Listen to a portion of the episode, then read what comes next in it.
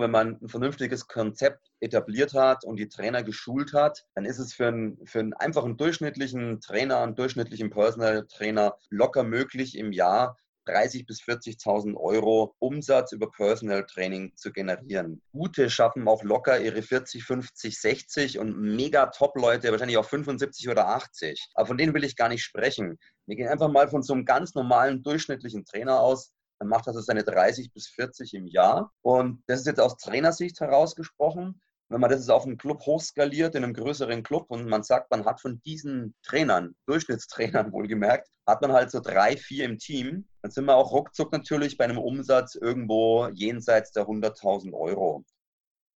Ja, hallo und herzlich willkommen zur neuen Folge von Hashtag Fitnessindustrie, der Podcast über die deutsche Fitnessbranche. Hinter dem Mikro ist wieder euer Andreas. Heute habe ich wieder eine Premiere für diesen Podcast, denn für heute habe ich in einem Interview nicht nur einen, nein, gleich zwei Gesprächspartner zu Gast.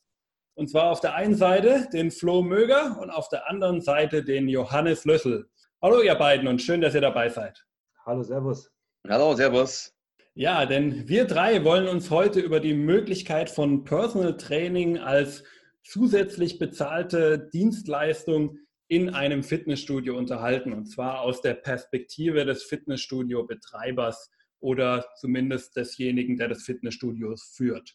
Und natürlich wollen wir uns auch mit der praktischen Umsetzung davon auseinandersetzen, da dies vielen Studios einfach, das kennen wir, glaube ich, alle drei aus der Praxis, immer noch viele Probleme bereitet.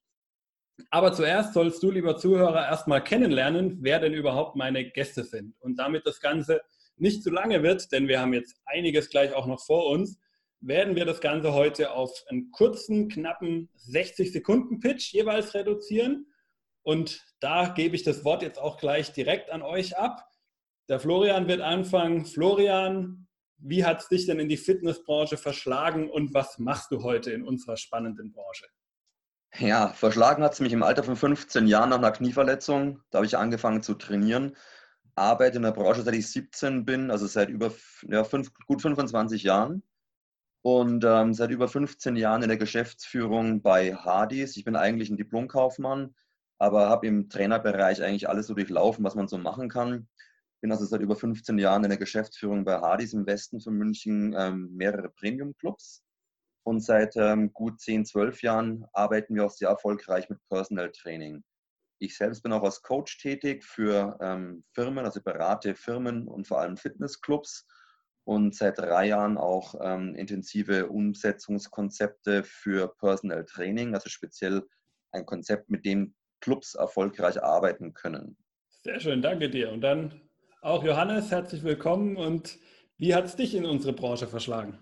Ja, vielen Dank für die Einladung. Ähm, verschlagen. Ich sag mal, ich habe mir die Branche ganz gezielt herausgesucht.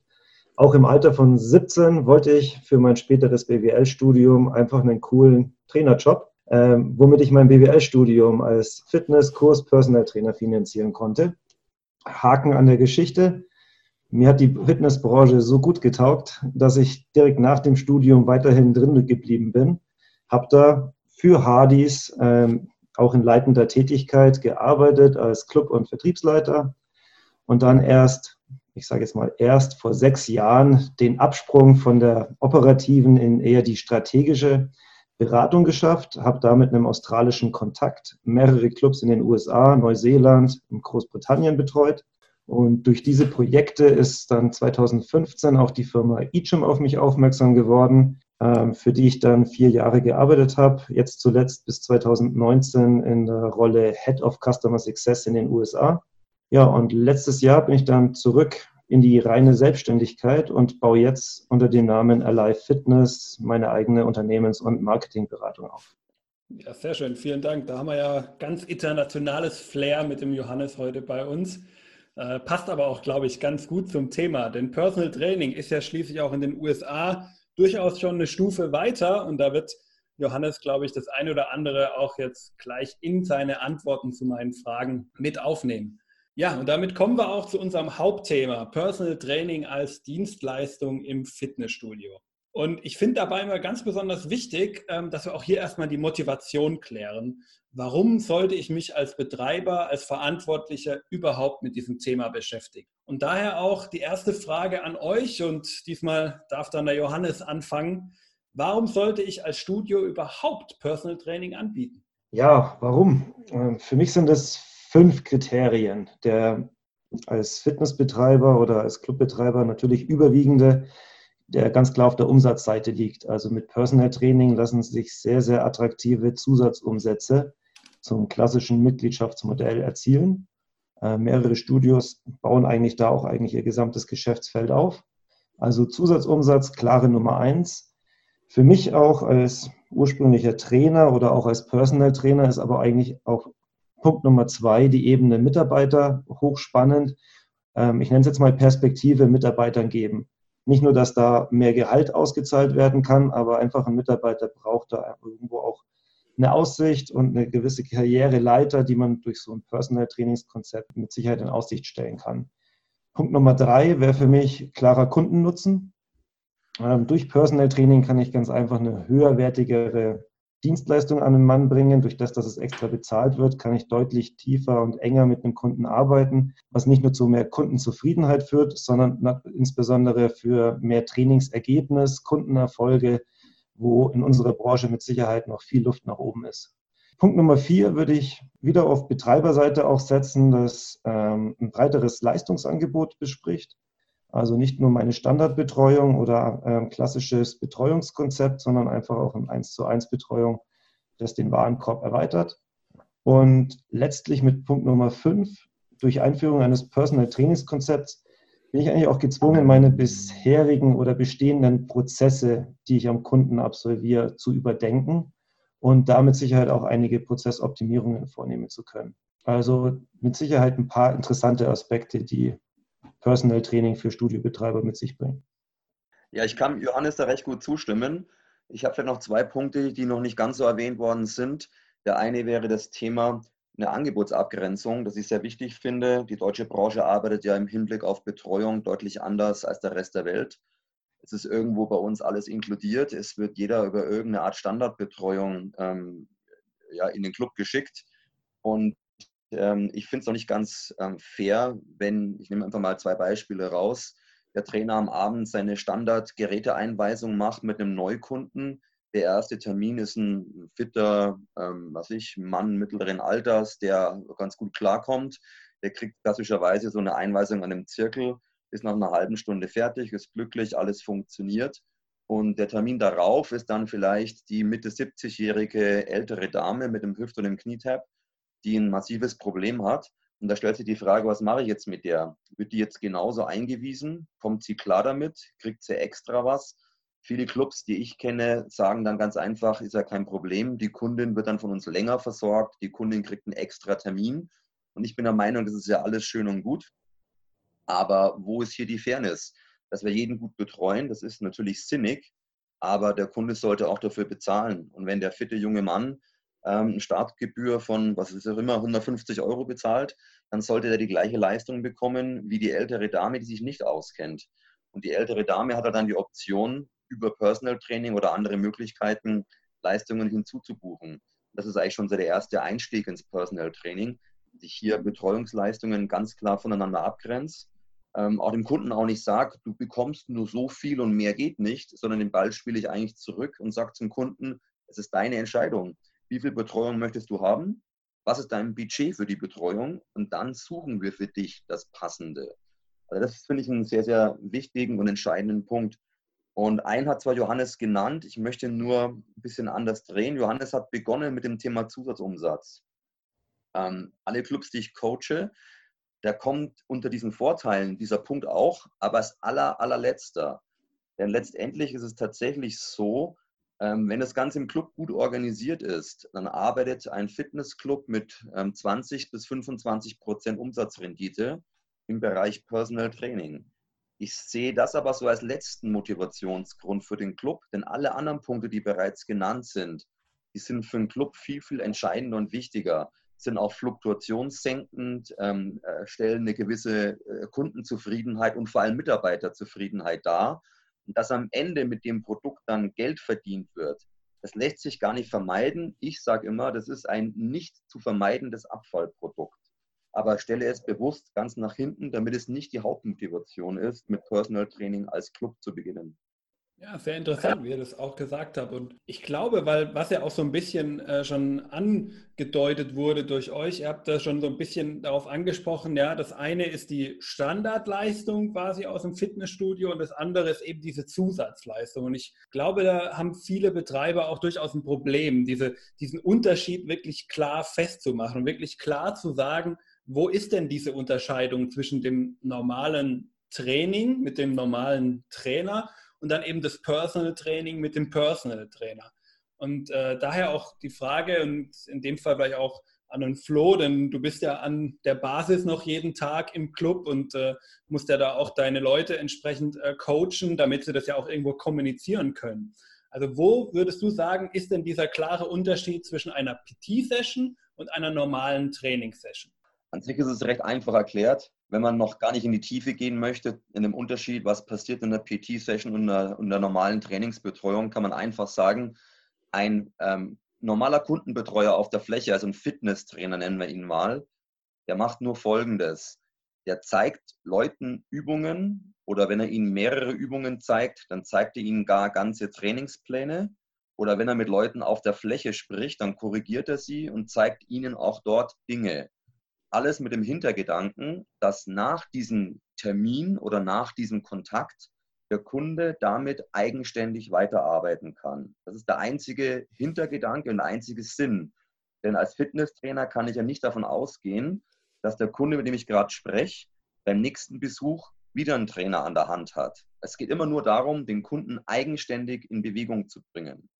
Der Personal Trainer hat einen ganz anderen Ansatz denn der zeigt dem Kunden nichts, sondern der Personal Trainer trainiert mit dem Kunden. Und dadurch gibt es ein ganz, ganz anderes Trainings- und Übungsportfolio, weil ich ja den Kunden mal mindestens einmal pro Woche oder gar öfters über einen längeren Zeitraum sehe. Und ich glaube, jeder, der ein bisschen von Training, von Übungsauswahl, von Trainingsplangestaltung Ahnung hat, der hat sofort jetzt ein Bild im Kopf, wie hier einfach anders gearbeitet wird. Ja, absolut. Also dem kann ich so beipflichten. Äh, pflichten. Äh, also wirklich die Kriterien Eigenverantwortung, Sicherheit, Übungsauswahl, Technik, Intensität. Ähm, mit einem Personal Trainer kannst du ganz, ganz andere Übungen durchführen. Du kannst sie deutlich intensiver durchführen, wie du es, wenn du es alleine machst. Du bist da trotzdem keiner Gefahr, äh, einem geringeren Verletzungsrisiko im Grunde ausgefüllt.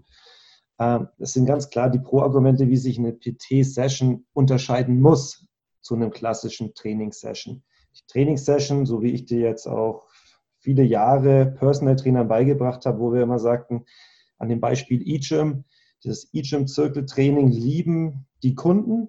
Und dann kam ganz oft ähm, von den Personal Trainern oder von schwachen Trainern ja um Hilfe. Ähm, diese Trainingsgeräte ersetzen ja unseren Job da konnte ich immer nur lachen und die großen oder die guten Personal Trainer konnten da auch nur lachen, dass wenn ein Gerät, das eine Sitzeinstellung gewährleistet und eine einfache Übung geführt vorstellt, wenn die einen Tra Personal Trainer ersetzen kann, dann hat er seine eigene Übung oder sein eigenes Business noch nicht verstanden. Also er muss sich da klar abgrenzen, indem er da eigentlich einen draufsetzt. Das sehe ich auch ganz klar, eigentlich relativ einfach durch Personal Trainer Session und klassische Trainingssession, die der Kunde selbst durchführen kann. Genau, also ich glaube auch so das Entscheidende ist im Grunde, äh, dass wir so dies, als Kunde diesen Mehrwert auch einfach irgendwo empfindet und eben merkt, das ist mehr als nur das Zeigen, das ist mehr als nur, so musst du bei der Übung X äh, vorgehen, sondern das ist einfach dieses, wir machen das jetzt zusammen und nach dem Ende von dieser Einheit mit mir als Personal Trainer bist du dann auch ausgepowert und dann hast du ein anderes Feeling, als wenn wir jetzt zusammen einen Trainingsplan erstellt hätten. Genau. Wir haben da im Grunde ja auch schon so ein bisschen äh, angesprochen, nämlich die Trainer, die, ja, ich sag mal salopp, die Leute, die es machen sollen. Und da gibt es ja im Wesentlichen in der Praxis, wenn man sich so ein bisschen umschaut, durchaus zwei Varianten, die man so ein bisschen unterscheiden kann. Das eine Mal, äh, was ich selber aus meinem eigenen äh, früheren Fitnessstudio, wo meine Karriere angefangen hat, ähm, beobachtet habe, war die Variante der externen PTs. Ne? Die PT kommt, mietet sich ein und dann aber eben auch die Variante der internen PTs. Und vielleicht ist es jetzt am Anfang auch ganz sinnvoll, da mal so ein bisschen drauf zu gucken und dass ihr uns vielleicht da auch mal so ein bisschen durchführt. Deswegen die Frage jetzt auch an dich, Johannes. Was macht denn diese beiden Möglichkeiten, diese beiden Varianten aus ähm, für den Studioalltag? Was bedeuten sie für euch? Wie du es gerade angedeutet hast, ähm, also aus Betreibersicht stelle ich mir die Frage, will ich mein eigenes Personal, will ich eigene Mitarbeiter für dieses Thema befähigen und auch kontrollieren? Dann würde ich auf interne PTs zugreifen. Das heißt, die sind komplett bei mir angestellt. Ähm, es sind Arbeitnehmer. Ich gebe ihnen die Arbeitszeiten vor. Ich gebe zu, wann welcher Kunde für sie kommt. Ähm, sie sind über mich sozialversichert. Der Beitrag der Kunden geht an mich als Studio und ich bezahle meinen Trainer entsprechend Lohn. Ähm, also ich habe komplett als Betreiber alles in der Hand und habe ganz einfach, im Englischen nennt sich das Employee-Modell, ähm, da die mit meinen Mitarbeitern das Angebot abgedeckt. Demgegenüber ist so das Klassische, wo es eigentlich herkommt, das PT, dass ein Personal Trainer das Ganze ja selbstständig machen möchte. Also er vermarktet sich selbst. Ähm, es gibt das Modell im Regelfall, das, oder das Gängige in den Studios, dass sich dann der Personal Trainer einmietet. Also er zahlt eine Raummiete. Das kann ein eigens angemieteter Raum sein. Das kann auf der Fläche eine gewisse Flatrate sein, sodass dann auch der Trainer einen Zugriff auf verschiedene Geräte und Trainingsflächen hat und sich dafür ausstellt. Das heißt, ich als Betreiber bekomme eine Raummiete, beziehungsweise ja, eine Raummiete, ähm, die diese Leistung abdeckt und der Personal Trainer hat selbst dann Zugriff auf meine Kunden und kann eventuell je nach Vereinbarung auch seine eigenen Kunden mit zu mir ins Studio bringen. Ähm, so muss man so ein bisschen diese zwei Modelle mal, ist auch ein bisschen Typsache, ähm, differenzieren. Noch interessanter wird es dann, im Grunde gibt es noch ein drittes Modell, das nennt sich der Hybrid, also eine Mixform. Ich habe einen Teil von eigenen Personal Trainern und einen Teil von externen. Grundsätzlich ein bisschen kritisch, auch aus Betreibersicht, da, da ganz oft auch Eifer im Spiel mit dabei ist. Wieso darf der eine mehr, wie darf der andere weniger? Weshalb ich grundsätzlich eher zu einem Modell empfehle. Wenn du auch dann gleich vielleicht fragst, welches Modell, ist mein Favorit. Ich greife mal vor, ganz klar aus Studiobetreiber sich das interne PT-Modell. Das kann man danach auch noch weiter ausbauen. Genau, und da können wir ja eigentlich den Ball auch gerade zum Florian spielen, denn so als äh, Geschäftsführer des Hardys äh, habt ihr ja auch eine Entscheidung für eine Variante gefällt. Und wie kam es dazu und für welche Variante habt ihr euch entschieden und äh, was waren so die Gründe? Warum habt ihr die für besser gehalten? Genau, also ich kann jetzt ja nur sprechen aus Betreibersicht von äh, fünf Premium-Clubs und auch äh, ungefähr 25 Clubs, die ich in den letzten Jahren in Deutschland gecoacht habe. Meines Erachtens für einen Qualitätsclub, der mit einem eigenen Trainerteam arbeitet, gibt es nur die Option, auch im PT-Bereich mit den eigenen Leuten zu arbeiten. Die Variante des externen Einmietens geht meines Erachtens nur, wenn ich im, im Club kein Personal habe oder zumindest keine Trainer habe dann kann ich die gesamte Betreuung einfach von externen übernehmen lassen und die sollen damit ihr Business machen und irgendwie versuche ich dran, was mitzuverdienen. Sobald ich aber ein eigenes Team im Haus habe, entsteht ja immer ein Konflikt zwischen den beiden. Das ist Problem Nummer eins. Problem Nummer zwei, das ich als Hauptproblem sehe, also da spreche ich einfach auch für unsere Mitarbeiter. Warum sollte ich als Betreiber den interessanten Termin, das interessante Geschäft und auch das Geschäft, wo ich als Trainer Geld verdienen kann, einem externen geben, der keinerlei Verbindung zum Club hat. Da würde ich mich ja als, als angestellter Trainer in so einem Club doppelt verarscht vorkommen. Natürlich kann es auch nicht jeder Trainer, der in dem Club arbeitet, das ist ja auch ein bisschen Schulungsaufwand, aber meines Erachtens muss man dem eigenen Team im Club die Möglichkeit geben, sich dahin weiterzuentwickeln und wenn man vielleicht im eigenen Team dann nicht genügend findet, die das in der entsprechenden Qualität können, dann kann ich wieder extern suchen, aber auch diese Leute würde ich dann anstellen und ins Team integrieren. Denn ansonsten sind Konflikte vorprogrammiert.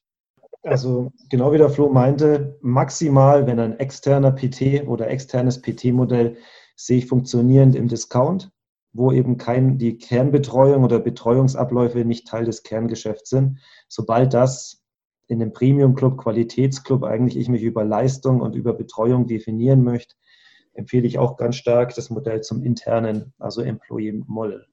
Ja, also nämlich sehen muss ist, wo kommt das andere Modell ja her? Aus Ländern, ähm, in denen äh, eigentlich keine Trainingsleistung, also Betreuungsleistung bereitgestellt wird. Dort ist der Mitarbeiter im Club eine Top-Service-Kraft, ähm, eine Reinigungskraft und ähm, all das, was an Wissenstransfer auf der Trainingsfläche passiert, wird eben durch einen externen gewährleistet. Aber sobald man halt hier mit Fachkräften arbeitet, sehe ich es sehr, sehr schwer. Genau, also ich glaube, wir können da auch gut äh, zusammenfassen, wenn man Betreuung als Kernleistung seines Studios innehat, dann sollte man auch die Personal Trainingsbetreuung nicht aus der Hand heben, äh, geben. Genau. Entschuldigung. Ja. Genau. Ich würde jetzt dann auch ähm, gerne auf einen Punkt andocken, den ähm, Flo, du auch gerade schon gesagt hast. Denn du hast auch gesagt, nicht jeder Trainer kann es machen. Und äh, jetzt bleiben wir mal bei dieser internen Variante, die ihr ja beide eher so ein bisschen präferiert in den meisten Fällen. Hierfür müsste man ja im Grunde in seinem eigenen Studio ein PT-Team aufbauen. Und ähm, können das dann auch gleichzeitig meine Floor-Trainer sein, also meine Trainer, die auch auf der Fläche sind und auch die normale Betreuung, sage ich mal, machen? Oder sollten das vielleicht auch eher zwei getrennte Teams, Floor und Petit sein? Was sagst du dazu, Johannes? Ja, jetzt wird schon spannend, wie sich der oder wie bisher der, die Prozesse in den einzelnen Studios organisiert wurden. Wer hat überhaupt eine Trennung zwischen Floor-Trainer und ich kenne in manchen Studios nennt sich das dann Termintrainer. Wie, viele, wie viel Betreuung wird noch über Termine abgedeckt? Wie viel eben wirklich nur über die Fläche? Ähm, aber um es einfach zu halten, Trennung Floor-Trainer und PT-Trainer sehe ich für nicht sinnvoll da einfach mal aus der Warte oder Sichtweise des Personal Trainers, nur weil ich jetzt halt den Titel Personal Trainer auf einmal im Studio trage, bin ich noch lange kein Personal Trainer, geschweige denn, dass ich einen PT-Kunden habe. Irgendwo muss ich ja auch in die PT-Akquise gehen. Viele Mitarbeiter machen da immer den Fehler, ja, ich muss ja nur das PT-Shirt anziehen oder meine Visitenkarten auslegen und dann bin ich quasi durch. Die wenigste hochpreisige Dienstleistung lässt sich über eine Visitenkarte einfach so verkaufen die Mitglieder beobachten da sehr, sehr aktiv, wer und wie über die Fläche läuft. Und dementsprechend ist eigentlich das beste Akquisemittel für einen Personal Trainer die Floorbetreuung. Also eigentlich sollte jeder äh, Personal Trainer grundsätzlich als Floor Trainer starten, dort in die Mitglieder, in die Member Interaction gehen, den Kunden einfach mal sich selbst präsentieren, denen Tipps geben, sich präsentieren, zeigen, dass er was kann, welche Kompetenzen gibt es und dort das Gespräch suchen. Und genau dort mit gewiss, äh, entsprechendem Konzept kann er dann auch wirklich seine Personal Trainingsleistung eigentlich erst an den Mann bringen. Nur durch einen reinen Flyer oder durch reine externe Schaukästen ähm, wird kein erfolgreiches PT-Konzept im Studio existieren. Das ist ehrlich gut erklärt, ähm, weil genau das ist ja auch, wie es im, im Ausland funktioniert, in Amerika oder wo auch immer. Der PT als guter Dienstleister, der sich grundsätzlich um alle auf der Fläche kümmert und auch hier, ich nehme das gleiche Wort wieder im Mund, als Abfallprodukt, aus dem Abfallprodukt einer guten Betreuung entsteht dann der Verkauf von Personal Training. Ähm, also das ist absolut der Weg. Das ist mal der erste Punkt. Und der zweite ist halt den, die Frage, die sich jeder Betreiber stellen muss. Schaffe ich im Club momentan ähm, das ideale Konstrukt überhaupt für eine vernünftige Betreuung? Denn die Realität, so sehe es ich in, in vielen Clubs, in die ich komme, sehr gute Clubs mit sehr guten Trainern, die Trainer ähm, sind alle ausgebildet ohne Ende, besuchen ständig Weiterbildungsmaßnahmen, spezialisieren sich und, und, und. Haben also einen riesen Erfahrungsschatz, werden dann in einem Rahmen auf die Kunden losgelassen, dass sie im Prinzip für so einen Kunden eine halbe Stunde oder eine Stunde Zeit haben, ihm irgendwas beibringen müssen und dann den Kunden für Wochen oder gar für Monate nicht mehr sehen da kann ich eigentlich das ganze Wissen, was ich habe, überhaupt nicht am Kunden anbringen. Und im schlimmsten Fall ist es auch noch so, diese Terminbetreuung, von der der Johannes gesprochen hat, die ja nur ja, ganz, ganz punktuell an den Kunden kommt. Wenn das ein Kunde ist, der Beitrag zahlt, wie viele Termine bekommt er denn? Er bekommt vielleicht im Quartal im besten Fall einen Termin. Und die meisten nehmen ihn nicht wahr, also kommen sie einmal im Jahr zum Termin. Also ein gut geschulter Trainer, der kann da gar nichts ausrichten. Nichtsdestotrotz landen in vielen guten Clubs die besten Trainer in der Terminbetreuung, die dann aber in der Realität standardmäßig eine Zirkeleinweisung darstellt. Dann frage ich mich immer, warum muss denn der beste Trainer in den Termin, wo eine Zirkeleinweisung stattfindet? Und meistens dann der Azubi im ersten, zweiten Lehrjahr, weil er noch nichts kann, der muss dann auf die Fläche und muss im Minutentakt, vielleicht im Fünf-Minuten-Rhythmus, mit verschiedensten Leuten Kontakt aufnehmen, auf verschiedenste Probleme eingehen, die perfekten Lösungen aus der Tasche ziehen. Und deswegen geht er natürlich unter. Und deswegen wird auch von den Leuten in den deutschen Clubs keine Betreuung wahrgenommen. Die sagen immer alle, eure Mitarbeiter sind super nett, aber können tun sie nichts und betreuen tun sie uns auch nicht. Man muss es umdrehen.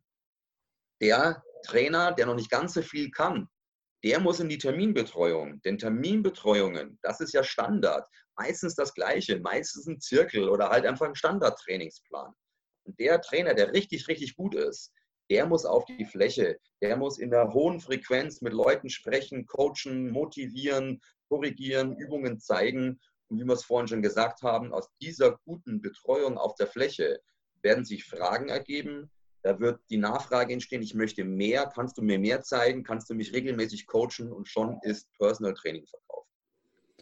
Ja, Flo, lass mich da vielleicht sogar gerade mal äh, nachhaken, weil du sprichst schon diesen, den, den Trainer an sich an und du hast auch so schon so ein paar Punkte genannt, die derjenige mitbringen könnte. Also ich glaube, Erfahrung war ja ganz wesentlich, was du gerade gesagt hast. Wissen irgendwo ja auch, äh, dass er mitbringen sollte. Aber Erfahrung und Wissen ist ja wahrscheinlich noch nicht alles. Also was sollte vielleicht so dieser einzelne PT, der dann auch wirklich guter PT für, die, für das eigene Studio sein kann, was sollte der mitbringen? Ja, Johannes hat es vorhin auch ganz gut gesagt. Der, eigentlich sollte jeder Trainer, also jeder Personal Trainer mit der Flächenbetreuung, mit dem Floor Coaching beginnen. Denn klar, er braucht einen gewissen Wissensschatz, er, er muss auf viele Themen reagieren können. Ähm, wobei er sich ja auch spezialisieren kann. Also er muss nicht unbedingt zehn Jahre Erfahrung haben. Und wenn ein Trainer sagt, ein junger Trainer, ähm, ich bin einfach Spezialist fürs Abnehmen, da kenne ich mich aus, aber eben nicht mit Krankheitsbildern, dann macht er halt nur Kunden, die abnehmen wollen. Also kann er da auch sehr, sehr früh ähm, mit einem speziellen Thema, in dem er sich dann aber auskennen muss, eigentlich ins Personal Training gehen. Was dann entscheidender ist, sind so die, eher die kommunikativen Skills. Er darf halt keine Scheu haben, auf Kunden zuzugehen. Äh, Mitglieder anzusprechen, Mitglieder zu korrigieren. Idealerweise hat er auch kein Problem, vor Gruppen zu stehen, weil was wir noch gar nicht beleuchtet haben, neben, neben einem 1 zu 1 sind ja die Personal Trainings in der Gruppe, die plötzlich zu ganz, ganz kleinen Preisen vielen Leuten das PT zugänglich machen. Und wenn ich da als Trainer halt variabel und flexibel bin, so ein bisschen verkäuferische Skills habe, mich eben artikulieren kann, mit Gruppen arbeiten kann, dann bin ich eigentlich gut aufgestellt. Ja, also so wie Flo auch gerade eben erwähnte, ich bin auch komplett auf der Seite Kommunikation. Ähm, neben der fachlichen Expertise ist einfach diese soziale äh, und die Kommunikationsstärke für einen Personal Trainer gefragt. Der muss wissen, wie er Leute anspricht, er muss wissen, wie er sie abholt, wo er sie an welcher Stelle abholt ähm, und wie er auch eben seine eigene Leistung dann am Ende vermarktet oder eben auch erklären kann. Also es lässt sich alles groß unter diesen Kommunikationsskills zusammenfassen. Ähm, ganz wichtig, ja, seine Persönlichkeit und dass er sich selbst vermarkten kann, aber viel wichtiger eigentlich diese Empathie und das Interesse am Kunden. Die meisten Personal Trainer sind sehr ego- und ich-bezogen, die ich auch kennengelernt habe, die dann immer erzählen, was sie alles Tolles machen Dafür zahlen die wenigsten Kunden etwas, dass äh, sie zuhören, wie toll der Trainer ist, sondern ähm, der Trainer muss die Fähigkeit haben, die Bedürfnisse, den Bedarf, die Motive vom Kunden herauszuhören. Das wird ganz viel im Fitnessstudio immer im Mitgliedschaftsverkauf ähm, geschult. Trainer wollen dann immer davon nichts hören, die sagen, sie sind keine Verkäufer. Ähm, wir wollen aber dann Personal Trainer werden. Also eigentlich dieses Interesse am Kunden, ihm helfen zu wollen, Empathie aufzubauen, ähm, den Kunden dort abzuholen und dann auch die richtige Empfehlung zu geben. Und da kann unter anderem in vielen Fällen die Empfehlung sein, hey, trainiere öfter und intensiver mit mir. Das wird dich erfolgreicher machen. Und das ist natürlich ein gewisses Level an fachlicher Kompetenz und Qualifikation gehört dazu. Ähm, ich brauche jetzt nicht den Marktschreier, der einfach nur laut jeden ähm, animiert und anspringt. Ähm, eine gewisse fachliche äh, Kompetenz muss dahinter liegen, weil auch das natürlich ein Kunde merkt, ob dann da fachlicher Hintergrund steht oder nicht. Aber der beste, die meisten Qualifikationen, die irgendwo dann da absolviert werden, helfen nichts, wenn ich sie nicht am Mann und Frau bringen kann. Also Kommunikation zum vierten. Das heißt aber, als Clubbetreiber bin ich ja dann irgendwo auch in der Pflicht, genau das auch bei meinen Leuten zu schulen, weil, wie ihr es ja angesprochen habt, viele Trainer eigentlich ja da genau noch ihre Probleme so ein bisschen haben, obwohl sie eigentlich PT sein wollen. So kann man es ja. ganz gut zusammenfassen, ja, genau. Ich kann nur aus meinem Schulungsschatz sprechen. Ich habe tatsächlich diese Frage in allen meinen Schulungen drin. Wir gehen ja da auch äh, über das Thema Coaching on the Floor, also Leute auf der Trainingsfläche ansprechen. Und wenn man einem klassischen Trainer, einem guten Trainer in einem deutschen Fitnessclub die Aufgabe stellt oder die Rahmenbedingungen gibt, du hast 10 bis 15 Minuten Zeit, um dich um einen Kunden zu kümmern. Und man spielt das dann durch auf der Fläche mit ganz, ganz klassischen Beispielen. Kunde macht die Kniebeuge falsch, hier geh hin, korrigier jetzt mal. Dann frage ich mal, was glaubt ihr, wie lang die durchschnittliche Betreuungszeit ist im deutschen Fitnessclub? Und ich kann es euch ganz genau sagen, es sind zweieinhalb Minuten. Der klassische Trainer weiß nicht, was er länger als zweieinhalb Minuten mit einem Kunden anfangen kann. Und zwar immer dann, wenn er nicht die Möglichkeit hat, ihn im Rahmen eines Trainingsplanes acht neue Übungen zu zeigen. Das kann jeder. Er kann acht Übungen zusammenschreiben und die einstellen und erklären. Damit bringt jeder Trainer die Zeit rum. Aber egal wie gut er ist, zu dem Kunden hinzugehen und den zehn Minuten lang zu coachen, das bringen die wenigsten hin. Und das muss man schulen. Gut, ich glaube, was auch vielen so ein bisschen das äh, Problem macht und was auch viele so ein bisschen immer so äh, Sorge haben, ist, glaube ich, auch bei diesem Verkauf, dass sie am Endeffekt auch irgendwo einen Preis kommunizieren müssen. Ja, das ist Natürlich muss man das machen und dann kommt man auch drum herum, wenn man am Ende nun mal von so einem Verkauf am Ende dann eben auch das Personal Training verkaufen will. Und deswegen da auch vielleicht jetzt die Frage, gehen wir ein bisschen wieder weg von ähm, dem bisherigen Thema des Personal Trainers, sondern eher jetzt die Personal Trainer Einheit. Was äh, kann man denn als Studio eigentlich für so eine PT-Einheit verlangen? Johannes, was denkst du? Gib ein bisschen differenziert die Antwort. Also wenn du sagst PT-Einheit, hast du es eigentlich schon mal schön formuliert. Ähm, da kann man nämlich dann schon ein bisschen spielen am Preis. Wenn wir jetzt mal in der klassischen Einheit in Minuten oder in Stunden reden, dann ist für mich das absolute Minimum, wie es in jedem Dienstleistungsberuf irgendwo dann sein sollte, wenn du als Selbstständiger arbeitest oder eben eine hochwertige Leistung dann auch abrufst, ähm, ist für mich eine Minute ein Euro. So macht es der Physio, so macht es der Masseur, so soll es in jeder anderen Dienstleistung, selbst bei Friseuren, wie ich es mitbekommen habe, eigentlich gelten. Dann sind wir bei 60 Euro für 60 Minuten. Eine Einheit, jetzt musst du aber auch bedenken, ähm, wenn du wirklich 60 Minuten kommunizierst an den Kunden, du brauchst ja immer eine Vorbereitung und eine Nachbereitungszeit. Dann bist du meistens schon bei 75, 80 Minuten, wenn du ähm, 10 Minuten Vorbereitung, 10 Minuten Nachbereitung machst. In den USA, bei einem der, erfolgreichsten PT-Studios oder auch den, den bekanntesten, Gold's Gym, durfte ich ein bisschen Zeit verbringen. Die haben da grundsätzlich eine Einheit immer als 45 Minuten Session definiert. Da wusste jeder Kunde, eine Einheit wird für 45 Minuten Training definiert. Treffpunkt ist ein bisschen vorher, der Trainer hat noch davor und danach Zeit. Die Einheit wurde trotzdem oder nichtsdestotrotz für 60 Euro pro Session verkauft.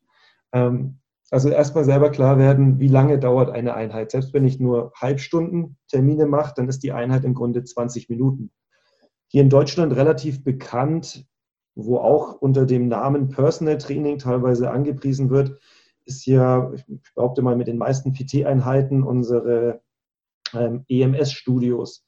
Selbst die rufen im Discount, also ich nenne jetzt mal da auch die Player wie Körperformen, Body Street, rufen im Grunde für eine Einheit im 1 zu 2 Training 24 Euro ab. In Einzelfällen sind sie hier bei 1990. Also wenn du es hochrechnest, da dauert eine PT-Session oder eine EMS-Session 20 Minuten Training, dann haben sie noch diese 10 Minuten für An- und Ausziehen. Ähm, also du kannst vier Kunden durchjagen und bist dann bei 80 Euro. Das ist im Grunde aber ja die einfachste Form vom Personal Training, wo du zu zweit trainierst ähm, und dafür im Grunde einen Preis von 80 Euro abrufst für eine Standard-PT-Einheit. Also durch das Gerät, durch die Technologie mit Sicherheit nochmal eine besondere Form des Personal Trainings. Aber auch hier sieht man eigentlich, was da so eine Preisunterschwelle sein sollte. Okay, dann können wir jetzt mal sagen, ich habe jetzt mal das Personal. Ich weiß zumindest so einen absoluten Unterschwellenpreis, unter den ich nicht drunter gehen sollte. Den Rest muss ich natürlich über entsprechende Kalkulationsmittel noch irgendwie ein bisschen ähm, für mich selber auch klar machen. Das ist, glaube ich, auch ganz wichtig, dass das jeder für sich selber auch nochmal klar macht. Aber jetzt muss ich das Ganze ja auch noch vermarkten und verkaufen. Und das ist wahrscheinlich sogar mit einer der kniffligsten Punkte bei der ganzen Sache. Und jetzt äh, da auch wieder die Frage an euch, wie sollte man denn hier vorgehen? Was sind da eure Tipps, Florian? Ja, ähm, so schwer ist es tatsächlich gar nicht. Denn für die Vermarktung brauche ich ja auch erstmal nicht viel. Die Kunden sind ja bereits da, weil wenn ich es in einem Fitnessclub etabliere, hat der Club meistens gleich tausend oder egal mehrere tausend Kunden, die ja tagtäglich ein- und ausgehen. Also ich muss schon mal grundsätzlich für den Anfang gar nicht nach draußen werben, sondern nur intern. Ähm, um das intern bekannt zu machen, reicht ein bisschen Aushang, reichen ein paar Flyer. Also im Printbereich ist das nicht viel. Was halt die Hauptaufgabenstellung ist, wie es der Johannes auch heute schon mal sagte, man muss die Arbeitsprozesse angehen, also gucken, wo kann ich eine Ansprache in den normalen Prozessen, in der normalen Betreuung bereits integrieren?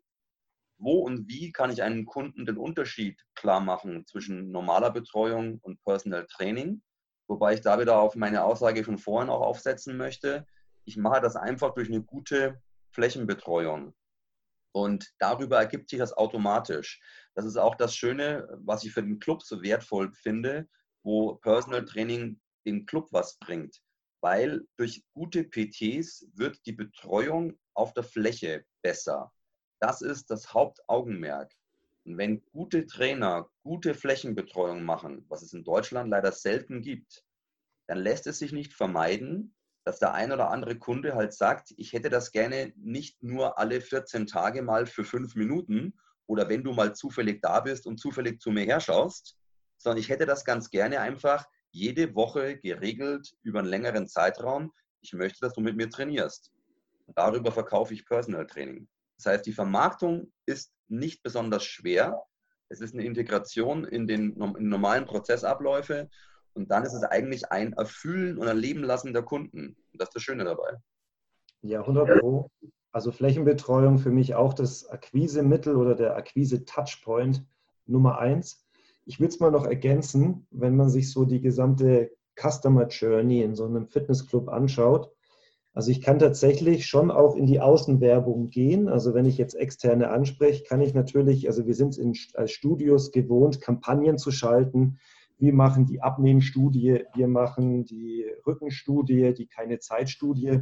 Also in so einem Rahmen kann man natürlich auch schon gezielt mittlerweile über die Social Media oder Online-Marketing ganz gezielt auch mal Online, also Personal Trainingskunden ansprechen und versuchen, durch so ein Angebot rauszuziehen. Gibt es ja auch mittlerweile verschiedene Aggregatorenangebote wie ähm, Check24 etc., dass man dort auch seine eigenen Mitarbeiter, äh, Mitarbeiter mal platziert und dort Personal, das Personal Training vermarktet. Touchpoint Nummer zwei, wenn der Kunde tatsächlich im, Kund, äh, im Studio aufschlägt. Grundsätzlich ist das natürlich, wo er sich über das Angebot informiert. Das oberste Ziel in einem Fitnessstudio ist grundsätzlich, er soll in eine Fitnessmitgliedschaft geschrieben werden. Also es macht Sinn, das ist eigentlich unsere Kernleistung. Die sollte ich erklären, aber im Rahmen einer ordentlichen geführten Bedarfsanalyse werde ich raushören, ob die normale Standard-Fitnessmitgliedschaft ausreichend ist für den Kunden oder vielleicht hier, wenn er auch schon vorgibt, er war schon mal gewohnt, mit Personal Trainer zu arbeiten, können wir denn auch sowas anbieten? Dann ist es natürlich unterlassene Hilfeleistung oder äh, Vermeidung Abbruch von Umsatz, wenn ich hier nicht auch das Personal Training gleich anspreche. Grundsätzlich würde ich es ähm, aber da gar nicht zu scharf auch ansprechen. Im Regelfall ist immer die Fitnessmitgliedschaft das Medium Nummer eins, dafür steht der Fitnessclub. Deswegen auch hier Fitnessmitgliedschaft abschließen und dann in den ersten Trainertermin. Hier habe ich jetzt in der Branche immer auch ganz viel äh, beobachten dürfen. Also viele Clubs, die versuchen, erfolgreich Personal Training umzusetzen, haben quasi noch diese Fitnessmitgliedschaft verkauft und dann halt den ersten Trainertermin beim Personal Trainer vereinbart. Und das ist, das beobachte ich in den USA und auch ganz viel immer noch in den deutschen Clubs, für mich immer eine ganz, ganz schmerzvolle Beobachtung, wenn ich zuschaue, wie der hochmotivierte Kunde, der gerade eben eine Fitnessmitgliedschaft unterschrieben hat, im Regelfall lassen wir es zwei Jahresmitgliedschaft mit 50 Euro sein, dann sind es immer noch 1200 Euro, die er gerade eben unterschrieben hat, ohne irgendwelche Zusatzgebühren. Und dann bekommt er den ersten Trainertermin und ob das jetzt 60 oder 90 Minuten sind und der Personal Trainer versucht, seine Dienstleistung zu pitchen. Und diese pitcht er im Regelfall. Das ist schön, dass du jetzt 1200 Euro für die Fitnessmitgliedschaft äh, ausgegeben hast. Aber alleine, wenn du jetzt trainieren willst, wirst du nicht erfolgreich. Du müsstest mich jetzt bitte nochmal für 3.000, 4.000 Euro buchen. Und das erzählt er ihm jetzt 60, 90 Minuten. So kenne ich die klassischen PT-Pitches. Da schmerzt es mir immer extrem. Deswegen wäre ich beim ersten Trainertermin sehr, sehr, sehr zurückhaltend und vorsichtig. Hier habe ich jetzt eigentlich ein Leistungsversprechen. Das, was der Berater im Point of Sales getätigt hat, du möchtest abnehmen, du möchtest das erreichen, du bist bei uns richtig, der Trainer wird sich um dich kümmern. Also hier muss ich vorsichtig sein und da eigentlich erstmal liefern, um weiteres Vertrauen aufzubauen. Und jetzt ist es für mich, um äh, den intelligenten Prozess reinzuziehen, eigentlich extrem wichtig, dass ich nach dem ersten Trainertermin in einem gewissen Zeitraum einen zweiten Trainertermin, manche nennen das OK-Termin oder einen Feedback-Termin, bei unseren Systemen, ich nenne es lieber ein Erfolgsgespräch oder einen Erfolgstermin vereinbar, wo ich mit dem Kunden das, was wir bis jetzt auf die Wege geleitet haben, was er alleine schaffen kann, sei es nach sechs, acht Wochen, sollten ja die ersten Trainingsergebnisse stattfinden. Da muss ich ihn wieder schnappen und auch mit ihm bestätigen, hey, soweit hat es jetzt gepasst, bist du damit zufrieden? Wenn du nicht zufrieden bist, ja Hilfe, dann müssen wir was ändern. Vielleicht ist Personal Training eine Lösung, dass ich dir etwas mehr unter die Arme greife. Du bist auf einem normalen Weg, dann ist das auch fein. Darf ich dir noch zusätzliche Möglichkeiten, Empfehlungen aussprechen? Oder du bist richtig gut auf dem Weg. Ja gut, dann müssen wir dich vielleicht fürs nächst höhere Training auch weiter enablen. Wo möchtest du weitermachen? Also durch so einen zweiten Termin habe ich natürlich eine wunderbare Chance, da Personal Training zu verankern. Ansonsten danach in der Flächenbetreuung fortlaufend. Für mich, wie gesagt, Akquise-Tool Nummer eins. Und dann auch ganz zum Schluss vielleicht zu der bevor die Kündigung rausgeht, bevor ich ein Mitglied verliere, wo ich sage, okay, du setz mal dich nochmal ran, wie wäre es mit ein, zwei PT-Einheiten, wo wir dich nochmal motivieren können. Ähm, wir wissen, jemand, der dauerhaft mit einem Personal Trainer trainiert, kündigt deutlich weniger, weil enger an den Club gebunden, engere Beziehung und natürlich erfolgreicher. Also ich kann das natürlich auch zur Kündigungsabwehr noch einsetzen. Also das für mich noch zur Vermarktung oder als ergänzend.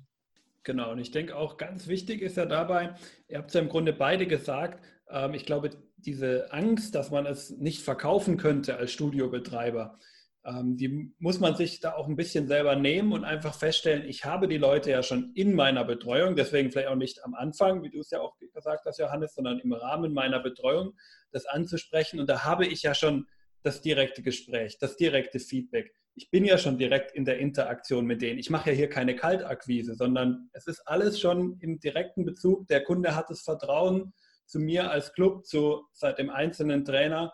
Und dann ist das eine ganz andere Situation. Und am Ende ist der Trainer ja auch irgendwo nicht gezwungen, dass er jetzt hier unbedingt verkaufen muss, sondern das ist eben der Zusatz. Und es kann für das Studio eigentlich nur Gewinn bedeuten, dass man damit nochmal on top bringen kann. So ist es. Im schlimmsten Fall wandern die Leute dir woanders hin ab.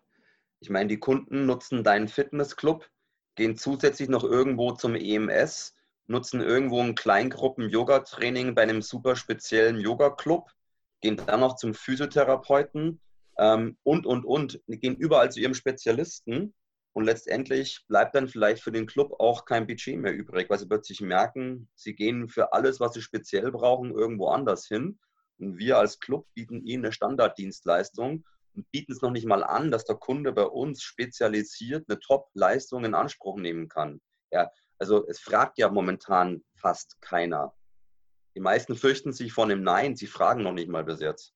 Genau, das ist, denke ich, ganz wichtig. Fragen kostet auch aus der Perspektive des Betreibers nicht. Und äh, daher der Kunde, wenn er daran kein Interesse hat, wird er Nein sagen. Und wenn er doch Interesse hat, umso besser dann haben wir den Zusatzumsatz. Und gerade Thema Zusatzumsatz. Florian, du hattest, glaube ich, äh, in, vor ein paar Minuten, vielleicht auch schon ein bisschen länger, ähm, mal den, in den Raum geworfen, dass wir von einer Umsatzrendite hier von 25 Prozent hier durchaus sprechen würden. Also vielleicht kannst du das da gar noch so ein bisschen mehr drauf eingehen. Also was kann ich denn hier als Umsatzpotenzial aus diesem PT als Zusatzangebot für mein Studio rausholen?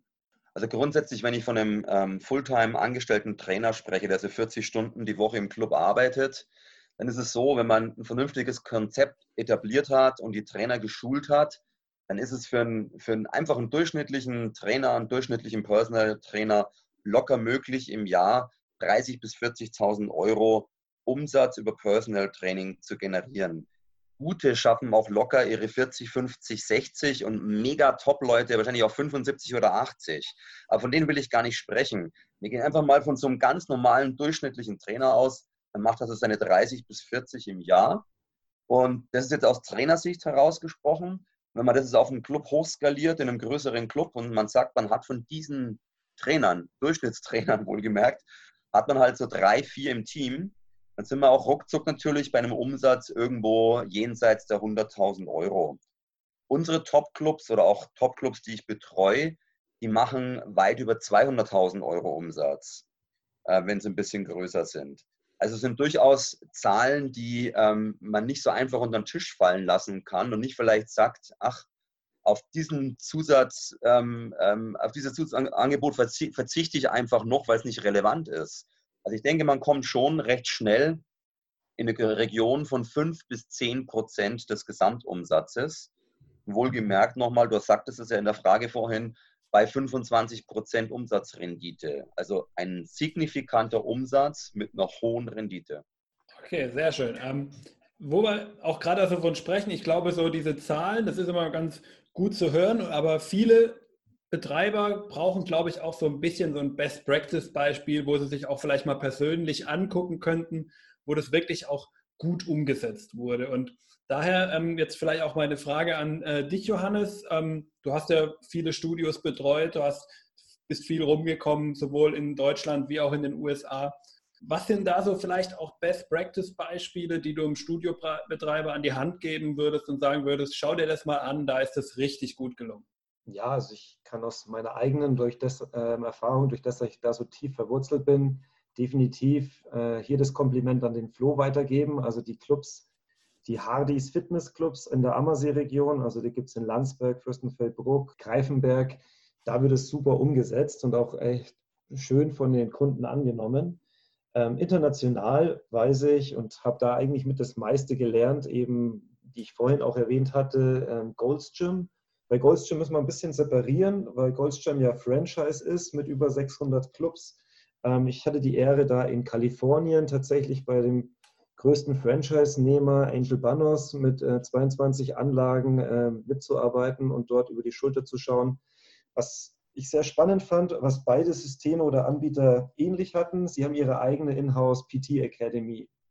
Hardys wird das Ganze eben über Florian Möger mit abgebildet. Äh, das Ganze bei 20 Anlagen, das setzt der Franchise-Nehmer in äh, Kalifornien, Southern California, ähm, genauso mit um, der da zwei eigene ähm, PT-Directors eingestellt hat, die sich nichts anderes kümmern, wie intern dort die Leute zu schulen und dort das PT-System am Laufen zu haben. Aber dort werden eben auch bei Weitem die gleichen Zahlen geschrieben, wie Flo gerade eben erwähnt hatte. Ähm, das sind mit Sicherheit Hingucker. Ähm, ansonsten gibt es natürlich mehrere Regional- oder Lokalanbieter, ähm, mehrere Studios, die ich auch kenne, die eben als einen reinen PT-Studio oder PT-Business eigentlich da ein Business hochgefahren haben. Kann man mit Sicherheit nochmal mehrere nennen. Aber die zwei, auf die würde ich jetzt mal momentan hier von meiner Seite begrenzen. Florian, hast du vielleicht auch noch Gut, ich ähm, kann schon noch von ein paar berichten, zum Beispiel ganz im ähm, Südwesten unten die Max-Gruppe macht es recht erfolgreich in ihren, ich weiß nicht, wie viele Anlagen sie haben, sechs, sieben, acht Anlagen. Äh, die Fitnesswelt Rosbach in der Frankfurter Region setzen das auch sehr stark um. Oder auch bei uns im Süden nochmal ein Club ähm, in der, was ist das dann, im Nord Nordosten von München, ähm, das Fit Plus in Landshut also auch alles Clubs, die sehr erfolgreich mit einem internen eigenen PT-Konzept arbeiten. Okay, sehr schön. Die ganzen äh, Studios, die wir jetzt hier genannt haben, verlinke ich natürlich noch in die Show Notes, damit äh, du, lieber Zuhörer, das Ganze dir auch nochmal selber angucken kannst und dir selber ein Bild davon machen kannst. Und ich bin mir sicher, auch wenn du jetzt am Ende von diesem Podcast vielleicht auch noch die eine oder andere Frage offen hast, stehen dir der Florian und der Johannes auch sicherlich gerne für Fragen zur Verfügung. Und auch hier geben wir natürlich die Kontaktmöglichkeiten, die du als Zuhörer hast, in die Show Notes. Und dann könnt ihr euch da das Ganze auch nochmal direkt mit einem von den beiden oder mit beiden auch absprechen. Genau, damit äh, sind wir auch schon fast am Ende unseres Gesprächs angekommen. Vielen Dank an euch beide schon mal hier, bis hierhin für all die wertvollen Infos, die ihr uns ja bereits mitgegeben habt. Ähm, auch vielen Dank an dich, lieber Zuhörer, dass du schon so lange es jetzt mit uns ausgehalten hast und jetzt noch die drei letzten Fragen machst, äh, mitmachst, denn euch beiden möchte ich jetzt noch drei ganz allgemeine Fragen über unsere Branche stellen. Zum einen, die Fitnessbranche in Deutschland. Ähm, weltweit ist es natürlich nicht anders war jetzt eigentlich jahrelang im Aufschwung, aber jetzt hat uns Corona doch ziemlich hart äh, getroffen und jetzt sieht alles nicht mehr ganz so rosig aus, wie man es vielleicht noch am Ende vom letzten Jahr gesehen hat. Und wie seht ihr da die nächsten Jahre für unsere Branche? Werden wir es auch in absehbarer Zeit wieder zurück in die Erfolgsspur schaffen? Ich denke auf jeden Fall. Ich sehe eigentlich wieder normales Business in den Clubs ähm, zum Jahresende oder Jahreswechsel. Und wenn jetzt auch vielleicht so ein paar, äh, paar Weichen politisch richtig gestellt werden, wir haben jetzt auch ein Stück weit gemerkt, wir haben eigentlich keine Aufmerksamkeit, sorgen jetzt aber hoffentlich für Aufmerksamkeit, dass man so ein paar Weichen auch anders stellt für die Zukunft, dass wir vielleicht sogar in drei Jahren aufgrund der Corona-Krise besser dastehen als zuvor. Ich denke, dass ähm, da vieles gerade in die richtige Richtung läuft. Ja, also ich sehe das auch optimistisch. Ähm, definitiv, Corona hat eingeschlagen. Die Umsätze, die jetzt die letzten Monate ausgeblieben sind, beziehungsweise jetzt in Zukunft noch kompensiert werden müssen, sind definitiv schmerzvoll. Aber was den Bedarf und auch das Angebot betrifft, den die Fitnessbranche bietet, ähm, sehe ich alle Karten auf unserer Seite. Es muss getan werden. Also ich wünsche mir, dass Fitnessstudios irgendwann mal systemrelevant werden und wir das auch in der Bevölkerung so ähm, das Standing dazu aufbauen. Ich sehe es aktuell noch nicht. Entsprechend gibt es einiges zu tun, aber genau deswegen wir, treten wir hier an, um das Ganze besser zu machen. Ja, da kann ich mich euch auch nur anschließen und will auch direkt dann übergehen äh, zur nächsten allgemeinen Frage. Denn bei uns in der Branche hat es ja auch immer sehr viele junge und motivierte Talente, die durchaus auch was reißen wollen in der Branche. Ihr habt ja auch vorhin schon den jungen Fitnesstrainer angesprochen, der auf der Fläche sich auch auszeichnen will. Und da vielleicht so ein bisschen die Frage an euch, was wäre denn so euer wichtigster Karrieretipp, damit dieser junge Mann, diese junge Frau in der Fitnessbranche so richtig durchstarten kann? Ich habe es, glaube ich, vorhin auch erwähnt. Also ich obwohl BWL Diplom-Betriebswirt und schon dem deutschen System sehr nah. Ich wertschätze, was wir so in Deutschland an Statuten und Standards und Ausbildungen genießen und verlangt, äh, abverlangt bekommen, sehe ich da auch im Fitnessbereich ein bisschen die Gefahr, ähm, sich totschulen zu lassen und nur von einer Ausbildung zur anderen zu hüpfen, um irgendwelche ähm, Zertifikate einzusammeln. Eine Grundausbildung bin ich ein großer Freund von, aber ich empfehle jedem, der in der Branche ist, er muss ein Menschenfreund sein, er muss schauen, wo er sich in Kommunikation, in Empathie, in Vernetzung ähm, fortbildet. In den Fitnessstudios ist es eine Dienstleistungsbranche. Wer Angst hat, mit Leuten zu reden oder auch keine Lust hat, mit anderen Leuten zu reden, der ist da falsch. Der kann vielleicht noch ein bisschen was in Zukunft mit Online-Business machen, wo er nur noch in die Kamera schaut. Aber ansonsten muss der Lust auf Menschen haben und auf Dienstleistung. Und genau das ist eigentlich das Schöne an unserer Branche wir haben einfach tagtäglich mit so vielen unterschiedlichen Menschen zu tun. Und wenn du da einigermaßen gut bist in der Kommunikation, dann hast du einen Heidenspaß. Und das, glaube ich, trotz aller Digitalisierung wird sich da riesig Markt auftun. Also sollte man auch schauen, wie man sich da in diesen Fähigkeiten weiter fortbildet und dran festhält. Ja, Florian, möchtest du noch was ergänzen? Ich will fast nur anschließen. Lass dich schulen im Bereich Sales und Kommunikation und ähm, versuche vor der Gruppe zu stehen also auch der klassische Fitnesstrainer, auch wenn er nicht den Zumba-Kurs geben will oder geben wird. Ähm, es gibt mittlerweile genügend andere Gruppenmodelle. Schau dir an, wie ein High-Intensity-Workout funktioniert, lass dich darauf ausbilden, wie du eine funktionelle Gruppe anleitest, dass du wenigstens mit 5, 10, 15 Personen gut auf der Trainingsfläche agieren kannst. Es muss nicht die Musik sein, es muss nicht auf der Bühne sein, aber arbeite mit Gruppen. Genau, der Mensch im Mittelpunkt und da musst du dran arbeiten, ob er nun alleine oder in der Gruppe auftritt. Letzte Frage. Wer sollte eurer Meinung nach unbedingt mal in diesem Podcast vorkommen und wenn ja, zu welchem Thema? Ja, schwierig. also, weil ich es gerade auch angesprochen hatte, ich hatte es tatsächlich so im Kopf, ähm, das Thema Gruppe. Ich finde, genauso wie PT ein bisschen stiefmütterlich in Deutschland behandelt wird, weil ein paar Stellschrauben nicht richtig gestellt werden, sehe ich das ähnlich im Bereich Gruppe. Ähm, und das fände ich mal ein interessantes Thema, jemanden im Podcast zu haben, der ganz, ganz erfolgreich ist, am besten in Deutschland, weil woanders gibt es natürlich, aber der in Deutschland extrem erfolgreich ist, seine Mitglieder in Gruppen zu organisieren. Ähm, mir fällt tatsächlich jetzt, äh, mir fällt tatsächlich nur ein Betreiber ein, der Wolfgang Perret ähm, in Dachau die schaffen das, glaube ich, dass sie, glaube ich, 60, 70 Prozent ihrer Check-ins in Gruppen organisieren. Aber ähm, das ist eben eher eine Ausnahmeerscheinung. Und das würde mich, ähm, fände ich ein interessantes Thema, weil damit auch so Themen wie Fluktuation, ähm, die ganze Socializing im Club ähm, ähm, effizient zu arbeiten, das Ganze auf andere Beine stellen würde. An dem wäre ich natürlich auch sehr interessiert. Die anderen, was mich interessieren, ich weiß nicht, wie du, wie du da Zugriff bekommst. Natürlich wünsche ich mir das Urgestein hier auch immer gerne mal zu hören, das Urgestein aus Österreich. Ruf doch mal den Kalifornien an und frag, ob Ani ähm, sich für solch ein paar Fragen zur Verfügung stellt. Ich weiß, der trainiert aktuell nicht im, im Gold's weil dort noch keine Maskenpflicht herrscht. Ähm, also vielleicht erwischst du ihn oder ansonsten ähm, gerne auch im Bereich Social Media, also Social Media Influencer. Wenn du so Fitness-Influencer hast, wie die einfach an die verschiedenen Fitness-Themen rangehen, welche Personas, welche Zielgruppen die sich anrufen. Also mir fallen da so die erfolgreichen Influencer wie Pamela Rife oder sowas ein. Ähm, wenn du da an irgendwelche Kontakte kommst, die so eine kleine Audienz schon haben, würde ich sehr spannend finden. Ich glaube, wenn ich es schaffe, dass der Arnold in meinen Podcast kommt, dann habe ich es mit dem Podcast auch echt geschafft. Ich wünsche es dir. Wunderbar. Ja, vielen Dank euch, euch beide. Damit sind wir auch am Ende des Podcasts angekommen. Ich danke euch für die Zeit, die ihr hier rein investiert habt.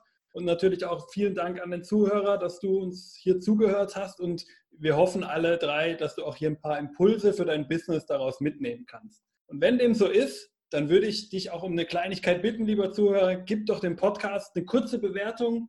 iTunes, Google, Facebook, findest uns überall. Kostet dich keine Minute, würde aber dem Podcast enorm viel helfen, denn wir alle machen das ja hier umsonst, kostenfrei, stellen kostenfrei Content zur Verfügung. Und wenn wir solche Bewertungen bekommen, schafft es natürlich nochmal bei dem Podcast einen gewissen Push, erreicht dann wieder mehr Zuhörer und dann können wir das auch in Zukunft so beibehalten. Ja, und die letzten Worte des Podcasts möchte ich jetzt meinen Gästen wieder überlassen, möchte ich euch beiden überlassen. Was möchtet ihr dem Hörer vielleicht noch mitgeben? Johannes, mach du doch den Anfang. Also ich halte es kurz und knackig mit meinem eigenen Motto. Habt den Willen, etwas besser zu machen, erwarte es nicht von anderen, tu es selbst.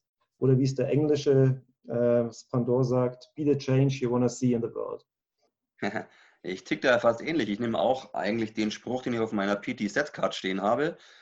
Ähm, wenn du immer das Gleiche tust, wirst du auch immer die gleichen Ergebnisse erhalten. Also ändere etwas. Das könnte vielleicht auch der ein oder andere Betreiber sich überlegen, wenn er sich über das Thema Betreuung, Personal Training und ähnliches Gedanken macht. Super. Vielen Dank euch beiden. Und damit sind wir am Ende. Vielen Dank fürs Zuhören. Bis zur nächsten Folge von Hashtag Fitnessindustrie. Ciao. Servus. Ciao.